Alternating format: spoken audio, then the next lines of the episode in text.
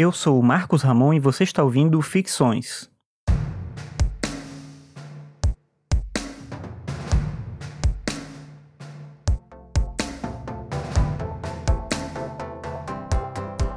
Ficções é um podcast sobre filosofia e cotidiano e você pode acessar os episódios mais recentes no meu site marcosramon.net barra ficções. Se você quiser e puder ajudar o podcast, você pode fazer isso pelo Padrim ou pelo PicPay. No Padrim é padrim.com.br barra ficções e no PicPay basta buscar arroba ficções ou acessar picpay.me barra ficções. Você pode também ver outras formas de me ajudar a continuar produzindo acessando meu site marcosramon.net barra apoie. E eu já deixo desde já o meu agradecimento a você se você puder fazer isso. Dito isso, eu vou agora para o tema do episódio de hoje.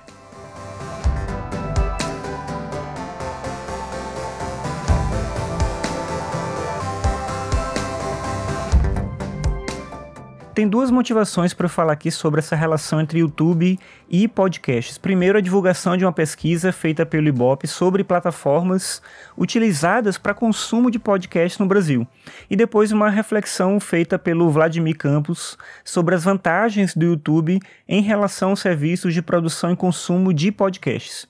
Primeiro, sobre a questão da pesquisa. Eu vi isso sendo comentado pela Júlia, que é do podcast Vejo Doc. Ela falou sobre isso, achei interessante os comentários que ela fez lá no Twitter.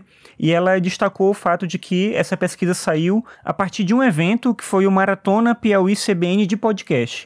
E a pesquisa que eles divulgaram lá mostra que as plataformas mais utilizadas para se ouvir podcast são na ordem de mais ouvidas, né? Primeiro, YouTube, depois, segundo, Spotify, terceiro Google Podcasts e em quarto Apple Podcasts.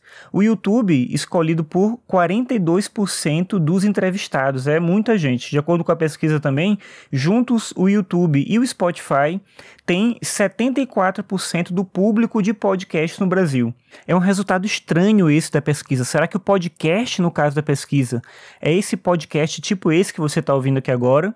Ou são sete listas de música? Muita gente faz isso, né? Faz um set list de música e coloca lá e chama de podcast. Também é usado esse termo para falar disso. Eu acho que faria mais sentido o segundo tipo, esse de música mesmo. Alguém, um MC, vai lá, faz um, um set de músicas e coloca com esse nome de podcast. E eu acho que faz sentido as pessoas ouvirem música no YouTube, muita gente faz isso. Mas imaginando que fosse o primeiro tipo, tipo do ficções, muita gente coloca podcasts também no YouTube. Usa uma vitrine só ali, sem um vídeo, né? Bota só uma imagem e coloca o áudio do podcast para divulgar de outra forma para mais gente. Quem acompanha as discussões entre produtores e ouvintes de podcasts no Twitter ou no Facebook sabe que muita gente tem implicância com a ideia de se colocar um podcast no YouTube. Mas será que esse não é o mesmo tipo de questionamento que se fez durante determinado tempo em relação a filmes originais no Netflix ou em outra plataforma de streaming? E aí, Pensando sobre isso, vou deixar com você só a pergunta sem eu mesmo dar uma resposta. Será que tem problema mesmo podcast no YouTube?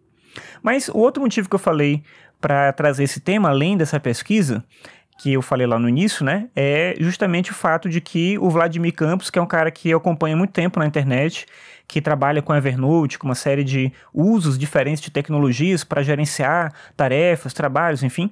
O Vladimir Campos, que aliás voltou a fazer podcast recentemente, tem um posicionamento bem firme em relação a isso, no sentido de que ele acha que é muito mais vantajoso produzir para o YouTube do que para podcast. Isso tem a ver justamente com a maior interação entre os produtores e as pessoas que consomem o conteúdo no YouTube do que no caso do podcast, além de uma maior retenção dessas pessoas. É mais fácil você fazer com que a pessoa ela se engaje com aquele conteúdo que você está divulgando, está trabalhando, então isso gera uma, um resultado mais efetivo para quem produz.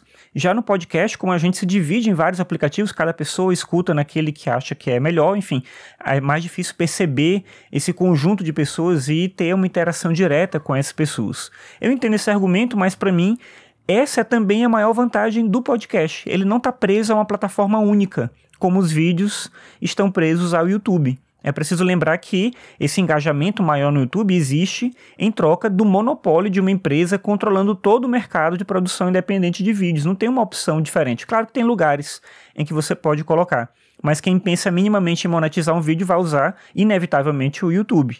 E a gente quer, será que a gente quer que isso aconteça também com os podcasts? Seria melhor a gente usar todo mundo o mesmo aplicativo para consumir essa mídia? Se a gente fizesse isso, ia ser mais fácil ter interação, ia ser mais fácil ter engajamento. Mas será que realmente ia ser melhor?